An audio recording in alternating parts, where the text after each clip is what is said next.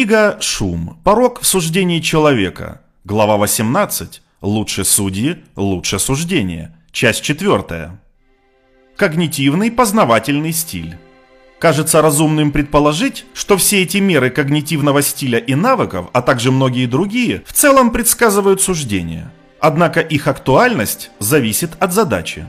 Когда Уриэль Харан, Илана Ритов и Барбара Меллерс искали когнитивные стили, которые могли бы предсказать способность прогнозирования, они обнаружили, что потребность в познании не предсказывала, кто будет усерднее работать в поиске дополнительной информации. Они также не обнаружили, что потребность в познании надежно связана с более высокой результативностью. Единственной мерой когнитивного стиля или личности, которую они обнаружили для прогнозирования результатов, была другая шкала, разработанная профессором психологии Джонатаном Бароном для измерения активного непредвзятого мышления. Быть открытым значит активно искать информацию, которая противоречит вашим ранее существовавшим гипотезам. Такая информация включает несовпадающие мнения других и тщательное сопоставление новых доказательств со старыми убеждениями. Активно открытые люди соглашаются с такими утверждениями. Позволить убедить себя противоположным аргументам – это признак хорошего характера. Они не согласны с утверждением, что изменение своего мнения – это признак слабости, или что интуиция – лучший проводник при принятии решений.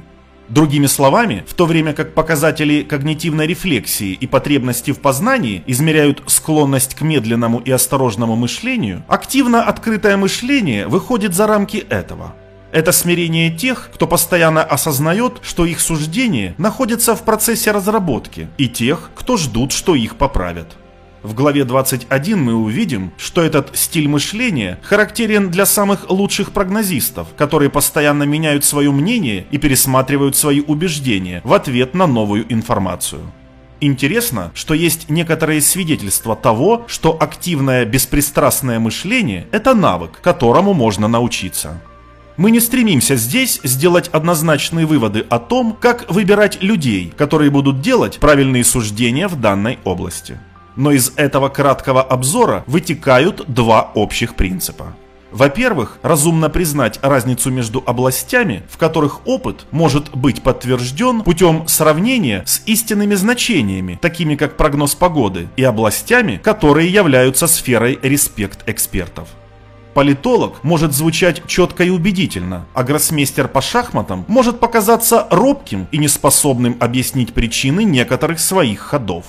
Тем не менее, нам, вероятно, следует относиться к профессиональному суждению первого с большим скептицизмом, чем к мнению второго.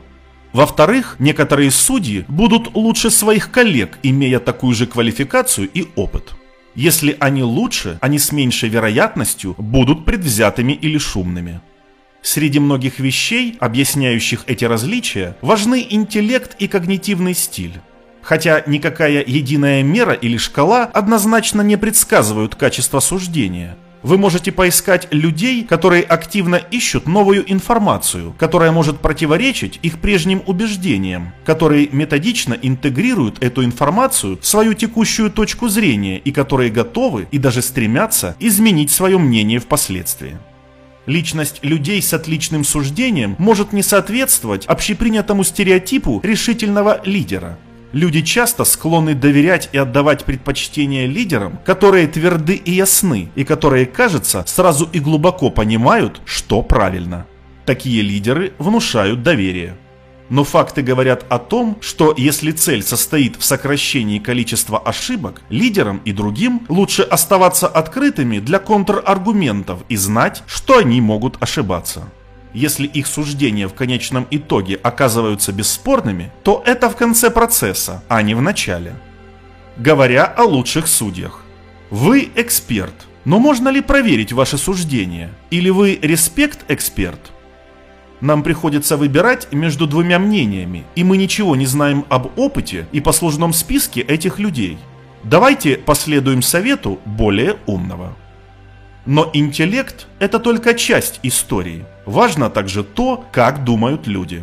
Возможно, нам следует выбрать самого вдумчивого и непредубежденного человека, а не самого умного.